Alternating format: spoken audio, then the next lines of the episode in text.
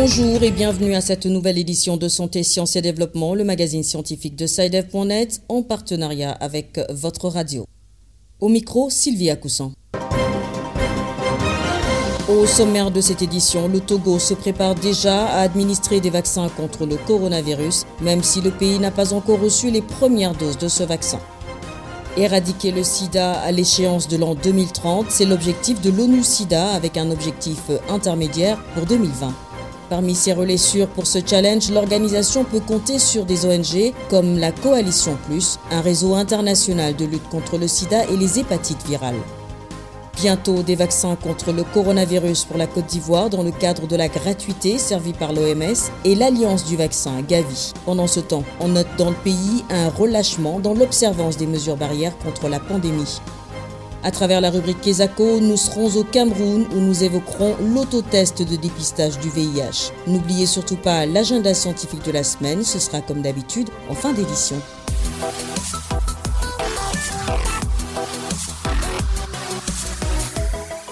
Avant même d'en obtenir les premières doses, le Togo se prépare à administrer des vaccins contre le coronavirus à sa population. Un comité technique a été créé par les autorités avec pour mission l'étude préalable de la mise en œuvre d'un programme vaccinal. Les précisions dans ce reportage d'Antoine Afanou à Lomé. Sous la supervision du ministère en charge de la santé et de l'accès universel aux soins, le groupe technique mis en place est chargé de préparer le déploiement d'un programme efficace de vaccination contre le coronavirus. Le docteur Fanchiaoku est médecin de santé publique au ministère de la Santé. Il faudra d'abord déterminer la cible de la vaccination. Est-ce que c'est toute la population qu'il faut couvrir? Est-ce que c'est les personnes les plus vulnérables qu'il faut couvrir? Donc c'est des discussions, des réflexions qui sont en cours. Ensuite, déterminer toute la chaîne d'approvisionnement jusqu'à l'administration et au suivi post-vaccinal parce que dans notre système d'immunisation, nous avons la surveillance des manifestations adverses. Mais le Togo, à ce jour, n'a officiellement effectué aucune commande de vaccin auprès des laboratoires.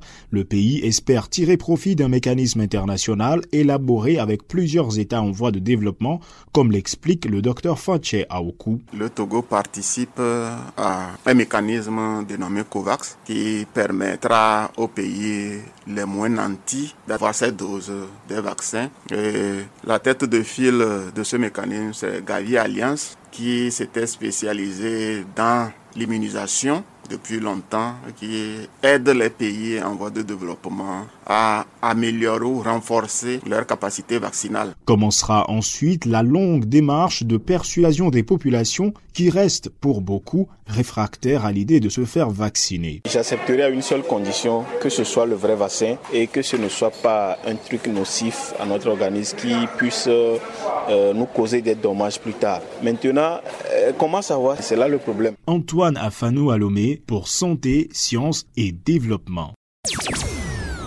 La Côte d'Ivoire aussi s'apprête à recevoir des vaccins contre le coronavirus dans le cadre de la gratuité offerte par l'OMS et Gavi, l'alliance du vaccin. En attendant, un relâchement total est observé dans le pays en matière d'observance des mesures barrières contre la pandémie, ce que dénonce le porte-parole de la police nationale qui en appelle à la responsabilité individuelle. Ici à Kanguesson, à Abidjan. 244 cas actifs, 21 485 confirmés, 21 109 guéris et 132 décès constituent le tableau clinique du coronavirus en Côte d'Ivoire où les autorités sanitaires annoncent l'arrivée possible de vaccins pour 20% de la population. Cette offre gratuite émane de l'OMS et de Gavi, l'Alliance du vaccin en faveur des pays pauvres. Dr Edith Kwasi, conseillère technique au ministère de la Santé et de l'Hygiène publique, donne des indications. Bien que nous ne sommes pas au stade de commander de vaccins, la Côte d'Ivoire se prépare et nous avons dit qu'il y a euh, un consortium notamment l'alliance euh, Gavi-OMS, qui vont mettre à disposition des vaccins pour des pays qui sont éligibles. Donc 92 pays dont la Côte d'Ivoire fait partie. Donc il y a des documents à remplir pour soumissionner et euh, la quantification. Parce qu'il y a une étape avant de, de faire passer comment vient de soumettre le désir de bénéficier de ce type-là. La Côte d'Ivoire se met dans les dispositions de ce que s'il y a un vaccin pour que la population puisse bénéficier. Pour sa part, le commissaire Bleu Charlemagne, porte-parole de la police nationale, condamne le relâchement total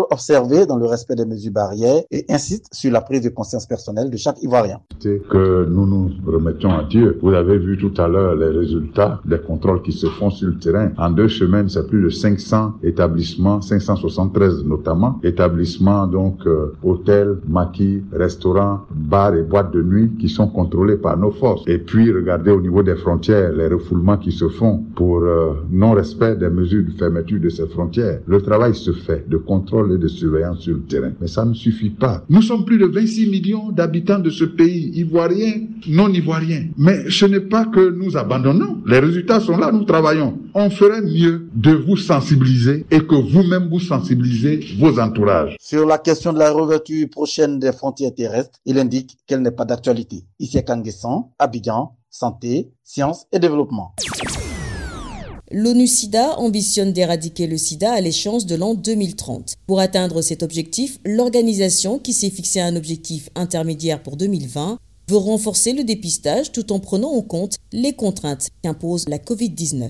Plus de précisions avec Didier Lando, notre correspondant à Dakar. Il y a quatre ans, la communauté internationale s'était engagée pour l'élimination du sida en 2030, avec pour objectif intermédiaire qu'en 2020, 90% des personnes vivant avec le VIH-Sida soient dépistées, mises sous traitement et que leur charge virale soit indétectable. Selon ONU-SIDA, à moins d'un mois de cette échéance, 20% des personnes vivant avec le VIH ignorent encore leur statut sérologique.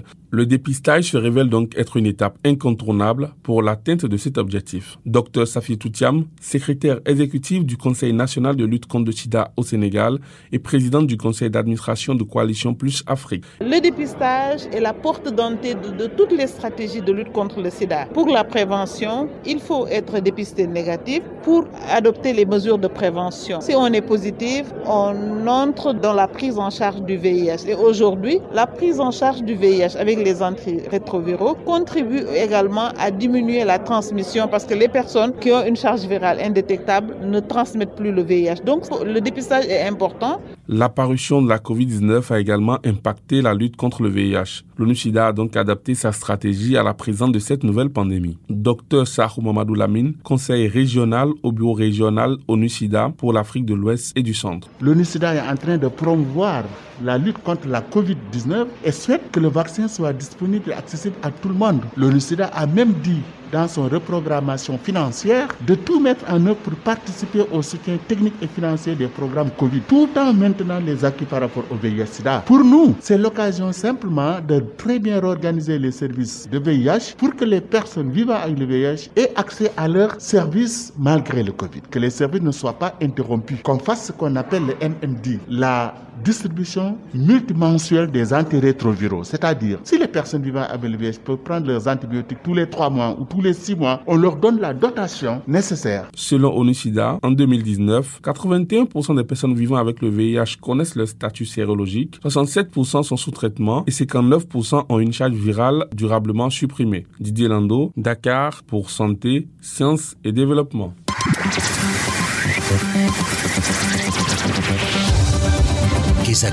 Qu'est-ce que c'est? Vos questions à la rédaction, les réponses de nos experts. Notre question cette semaine vient de Yaoundé au Cameroun. Nous l'écoutons. Bonjour, je suis Wilfried Ondoa. J'appelle depuis Yaoundé. Le gouvernement camerounais a récemment lancé l'autotest de dépistage du VIH. Qu'est-ce que c'est? Comment est-ce que cet autotest fonctionne? Est-ce que c'est destiné à toute la population? Nous mettons justement cap sur Yaoundé au Cameroun où nous attend notre correspondante Béatrice Cazé. Bonjour Béatrice. Bonjour Sylvie, bonjour à tous.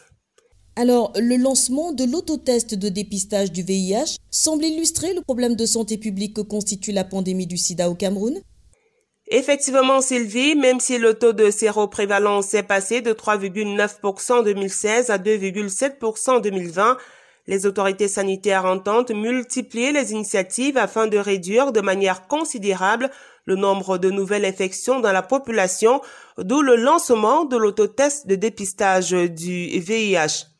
Dans un entretien que nous a accordé le docteur Steph Olivier Oba, spécialiste en reproduction humaine et chargé de programme à la Cameroon National Association for Family Welfare, le spécialiste nous donne des précisions sur ce nouveau mode de dépistage du VIH. Quand on parle de autotest au dépistage, c'est comme le mot le dit, hein, euh, étymologiquement, simplement, auto, ce que la personne elle-même fait son test de dépistage. C'est de ça qu'il s'agit. Connaître son statut sérologique par soi-même sans qu'il y ait une personne qui euh, intervienne dans le processus de réalisation de ce test. Alors, il peut être de certaines fois, de certaines manières assisté si on a des problèmes dans la réalisation. Il peut être assisté à distance ou de manière près, mais la personne réalise quand même son test euh, elle-même. Si on dit comment ça fonctionne, c'est comme tous les, tests en fait, c'est une euh, agglutination qui se fait à la recherche des anticorps, de présence d'éléments du virus dans le corps. Mais de manière euh, pratique, ce qui se passe, c'est qu'une personne reçoit un autotest d'un prestataire qui peut être un prestataire de santé ou communautaire, du moins pour l'instant. Alors, une fois qu'il a son autotest, il va soit le mettre euh, dans sa bouche, va prendre un peu de salive et puis il suit les instructions et puis en 20 minutes, il a son résultat. Il peut aussi exister un test qui se fait avec le sang. Alors celui-là, les instructions sont dans le, package et puis on prend une goutte de son sang et puis on réalise et en une minute on a on a les résultats, ça permet d'aller plus rapidement. Mais simplement, il peut avoir des barrières parce que euh, on va se faire piquer soi-même et tout le reste. Donc, du coup, c'est les deux types d'autotests essentiels qui, qui existent.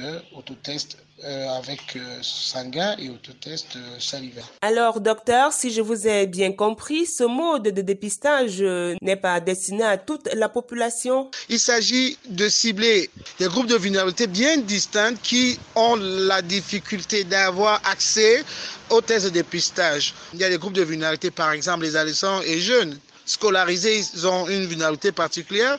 Les adolescents et jeunes non scolarisés ont une vulnérabilité. On a les populations clés, ces populations dans lesquelles la prévalence est très élevée. Nous avons les femmes enceintes, nous avons les, personnes en situation carcérale. L'autotest sera principalement dirigé vers des personnes difficiles à atteindre donc, ce sont des cibles qui sont reparties parmi celles que j'ai citées. Donc, vous verrez pas, euh, je veux dire, euh, dans la rue, tout le monde avec un autotest. Ce sera spécifiquement pour booster le dépistage vers des personnes les, plus difficiles à atteindre et donc le, risque ou le, groupe de vulnérabilité est très euh, élevé. Voilà ce qu'on peut dire sur le sujet, Sylvie. Merci Béatrice. Je rappelle que vous étiez en ligne de Yaoundé au Cameroun. Si vous aussi souhaitez nous adresser une question, une seule chose à faire, appelez, écrivez ou laissez un message vocal au numéro WhatsApp suivant le plus 221 78 476 87 80. Je répète, le plus 221 78 476 87 80. Votre question, vous pouvez aussi nous la poser par email. L'adresse email, c'est celle-ci, podcast.sidev.net. Podcast s'écrit P-O-D-C-A-S-T. Et SciDev s'écrit S-C-I-D-E-V. Je répète, podcast.sidev.net. L'agenda. Place maintenant à l'agenda scientifique de la semaine avec Julien Chongwang.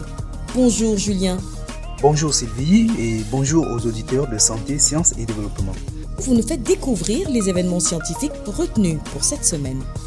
Eh bien, commençons par ces deux événements qu'organise l'IRENA, l'Agence internationale pour les énergies renouvelables. Le premier est un webinaire qui a lieu ce 15 décembre sur la décarbonisation de la production du fer et de l'acier, une activité qui a produit à elle seule 7 à 8% du volume total de CO2 émis en 2018. Le deuxième événement a lieu ce 17 décembre. En effet, l'Agence internationale pour les énergies renouvelables, IRENA, et la Convention cadre des Nations Unies sur les changements climatiques rassemblent des dirigeants et des experts mondiaux pour discuter de l'importance qu'il y a d'aligner les scénarios énergétiques à long terme sur l'accord de Paris signé en 2015. Pour en savoir plus sur ces deux événements, il suffit de se rendre sur le site de l'Agence internationale pour les énergies renouvelables à l'adresse www.irena.org. IRENA s'écrit I-R-E-N-A. Donc, veuillez visiter le www.irena.org. Voilà Sylvie, chers auditeurs, ce sera tout pour cette semaine. Merci Julien, mesdames et messieurs, c'est la fin de cette édition de Santé, Sciences et Développement. Merci de l'avoir suivi. Rendez-vous la semaine prochaine, même heure, même fréquence. D'ici là, portez-vous bien. Cette émission est disponible en podcast sur le site sidev.net/fr. Cette émission a été réalisée sur financement du CRDI, le Centre de recherche pour le développement international, un organisme public canadien. Le CRDI investit dans le savoir, l'innovation et les solutions afin d'améliorer les conditions de vie dans les pays en développement.